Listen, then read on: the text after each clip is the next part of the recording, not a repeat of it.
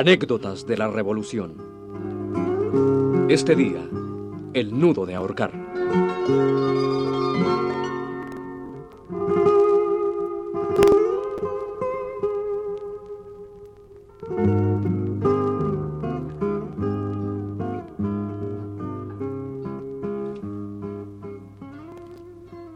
El pueblo de San Felipe, cerca de Aguascalientes, había sido arrebatado a las fuerzas federales por una de las divisiones de Villa.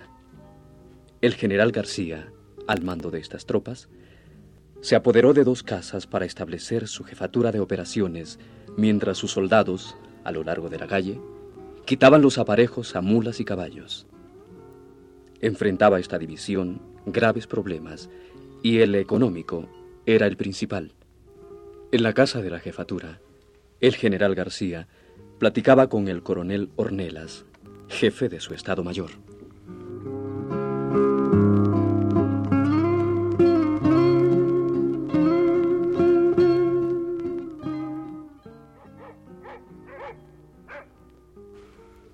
Sabes, Ornelas, que no hay ni un centavo en las cajas de caudales de la brigada. Sí, mi general, me he dado cuenta de eso. Estamos fregados y no tenemos ni quinto. Sí, mi general. Total, no hay que apurarse por tan poco. La captura de este pueblecito nos sacará de pobres por algunos días. No veo cómo, mi general. Muy fácil, Ornelas. Vamos a ejecutar un plan que obligará a los ricos de este pueblo a prestarnos a fuerzas. No, no comprendo, mi general. Pues ya comprenderás. Por lo pronto aquí te doy este papel. Tiene cinco nombres. ¿Sí? ¿Y quiénes son? Son los nombres de los cinco vecinos más ricos del lugar. Unos tienen tierras y otros hasta tienda, pero todos son una bola de huertistas reaccionarios. A ver, a ver, Carlos Valdés, Siriaco Díaz González, Marciano de la Garza, Pedro Salas Duarte e Ignacio Muriedas. Esos meros. Búscamelos y te los traes a este cuartel inmediatamente. ¿Los mando traer o los traigo yo mismo, mi general? Ah, qué hornelas, este te pasas de listo. Agarra una escolta y tráelos tú mismo. Está bien, mi general.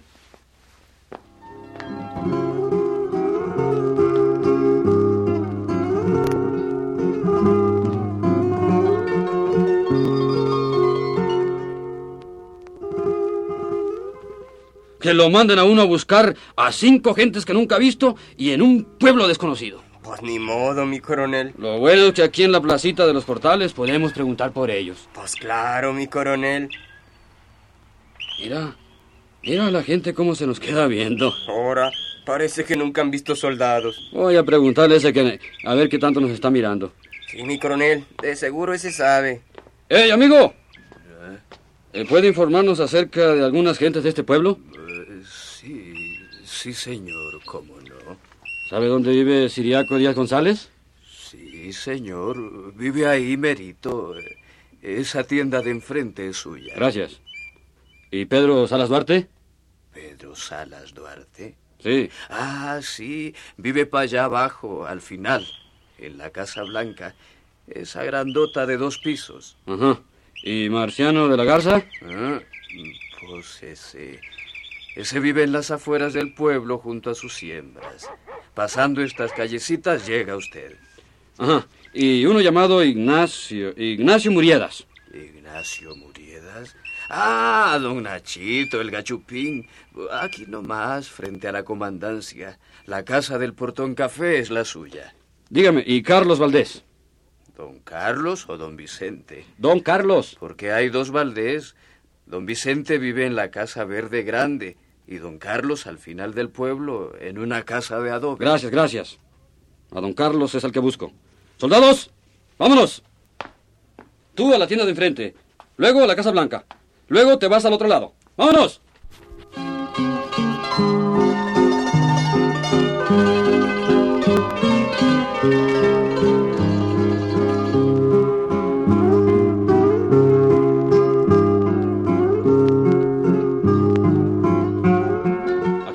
Mi general. Muy bien, veo que has cumplido la orden. Sí, sí, mi general. Había una confusión con el tal Carlos Valdés, pero aquí está. Les saludo, señores, por no más que no me cuadre estrecharles la mano. Ustedes son unos traidores, unos cobardes, unos malos ciudadanos. Pero mi general... Sí, señores, son ustedes los enemigos del pueblo y de sus instituciones libres.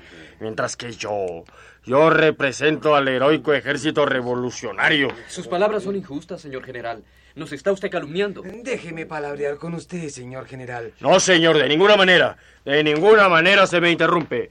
Ornelas, Diga usted, mi general. que de ninguna manera se me interrumpa. Bien, general. ¡Soldados!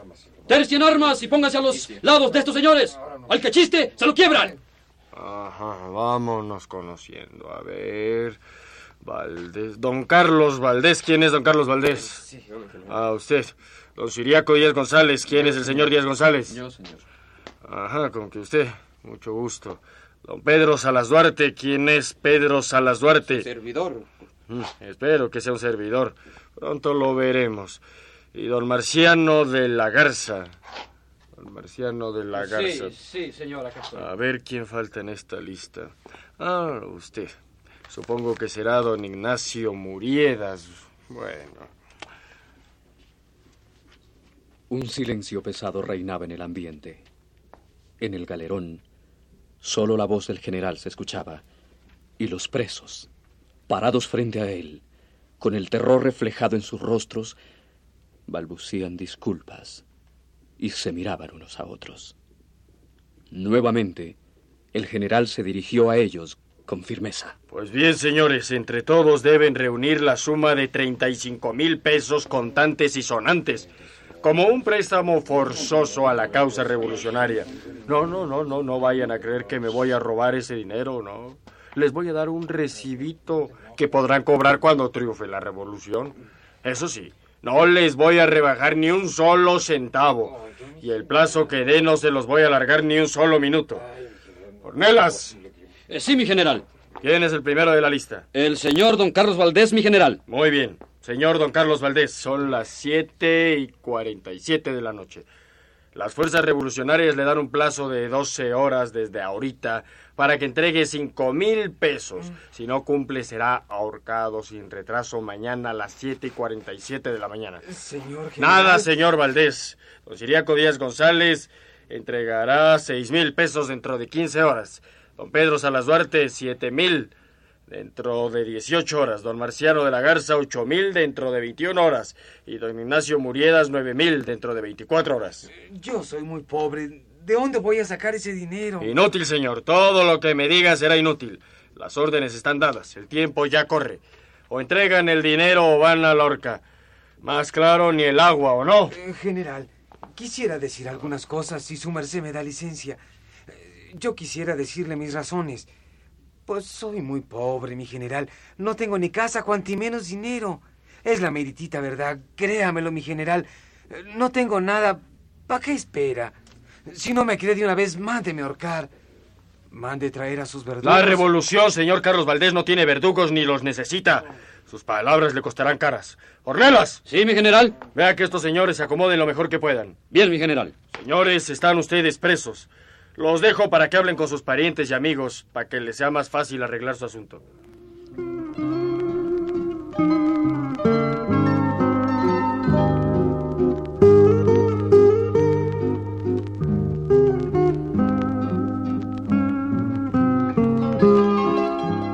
Ah, cómo friega esta bola de hijos. Sí.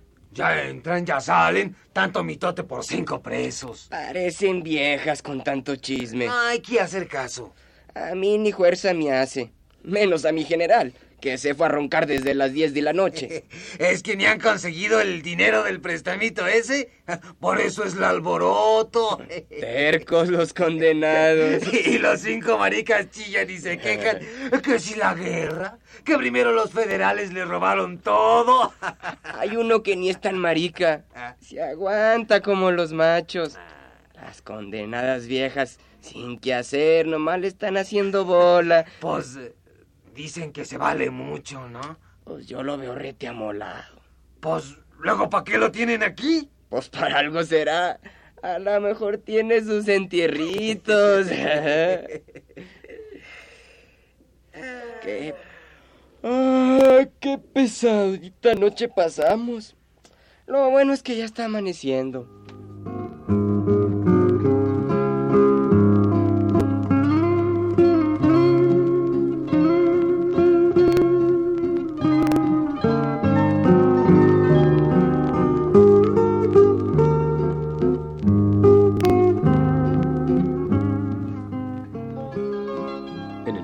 Transcurso de la noche, los familiares de los presos estuvieron en constante actividad en busca de la solución al problema. A las 7 de la mañana, el general empieza a dar órdenes. ¡Cabo! ¡Que venga Ornelas! Buenos días, mi general. A sus órdenes. Ya juntaría a don Carlos Valdés su dinero. No, mi general, ni don Carlos Valdés ni nadie. Y en cuanto a don Carlos... Bueno, bueno. Ya viste que en el patio hay un fresno canijo. A falta de pan, las gordas son buenas. Ese servirá para ahorcar. Quiero que hagan un buen nudo, pero de esos de ahorcar. Date prisa porque ya son las siete y siete. Ah, ahora que salgas, de paso dile a Juan que me traiga de almorzar. Bonito trabajo. Pero ya casi lo terminamos, mi coronel. Qué fregadera. Bastante tuvimos con esa rama tan baja. No en balde fuimos a echar medida de tal Valdés. Quedó como anillo al dedo. Eh, el cuerpo quedará buen colgar. Mire, mi coronel. Ahí viene el general. ¿Cómo van mis órdenes? Ya todo está listo, mi general. Vamos a ver cómo quedó tu trabajito. Ve usted el nudo. Ya usted dirá. Mm, ¿Pero qué? Si este nudo no sirve para nada. Te ordené que fuera de los de ahorcar, de los que se han inventado para eso y nunca fallan. ¿Por qué no me obedeces? Mi general, este es el mejor nudo de los que sé. No conozco los que se usan para la horca. Ni los conoce tampoco ninguno de los soldados. ¡Bah! Hasta he mandado llamar a dos tipos de la tropa que estuvieron en presidio y no han sabido decirme nada de eso. Pues conocen ustedes muy poco y no merecen la confianza que les doy. A ver, tírame esa rieta. Les voy a hacer el nudo para que lo aprendan, pero fíjense bien. Caray, mi general. ¿Cómo mueve usted los dedos? Ni se le ven. Eso está realmente difícil de hacer. Todo porque eres un bruto ignorante y nunca lo podrás hacer. Pero mira, ahora vuelves esta punta de la cuerda sobre la cuerda misma y la tuerces y ya. Ahí tienes lo que es un nudo de ahorcar. Amárrenlo otra vez. Este nudo va a romper la nuca del ajusticiado inmediatamente, mi general. Bueno, bueno, ya casi llega el plazo. A ver, sargento. Ve a preguntarle a don Carlos Valdés si ya está listo para entregar los centavos que le tocan. Sí, mi general. Tú, Ornelas, haz que acudan aquí inmediatamente todos los oficiales que anden por ahí regados y que traigan a los presos. Tú, pon la silla debajo del horca y allá te quedas.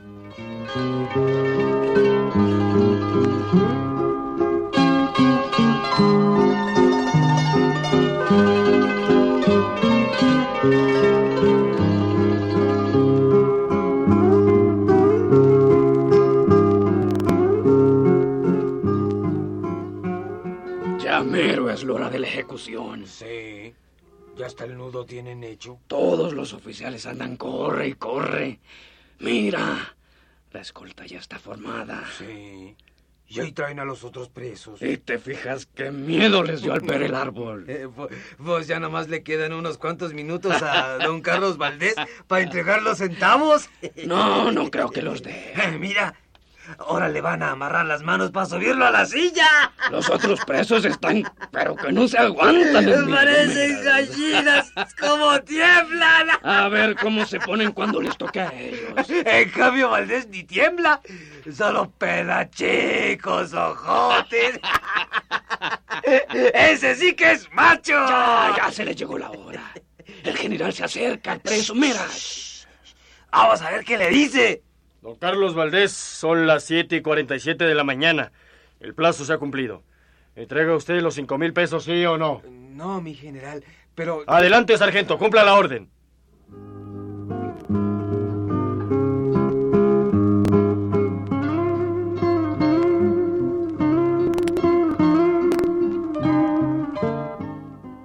Mira. Mira cómo se le hacen las manos y los pies. Parece un remolino. ¿Oíste cómo le tornó el pescuezo? Hombre. Eh, sí, que sirvió el nudo de mi general, ¿eh? Eh, mi general, como si nada.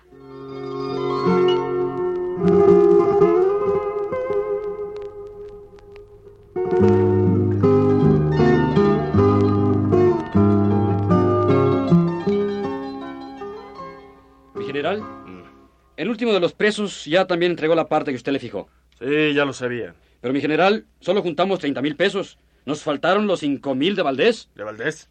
Ah, ese era un pobre diablo que no tenía ni en qué caerse muerto. Pero, entonces, ¿por qué lo matamos? ¿Por qué? Pero qué bruto eres. ¿De qué otra forma piensas que íbamos a sacarle los centavos a esos ricos desgraciados si no era ahorcando a Valdés? Ah, que mi general. Todo había concluido. Allá en la rama del fresno, el cuerpo del ajusticiado se balanceaba suavemente.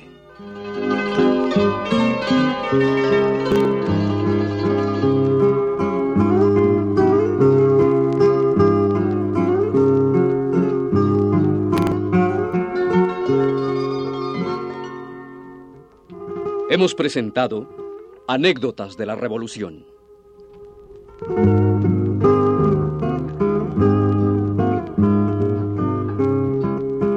Este día, el nudo de ahorcar.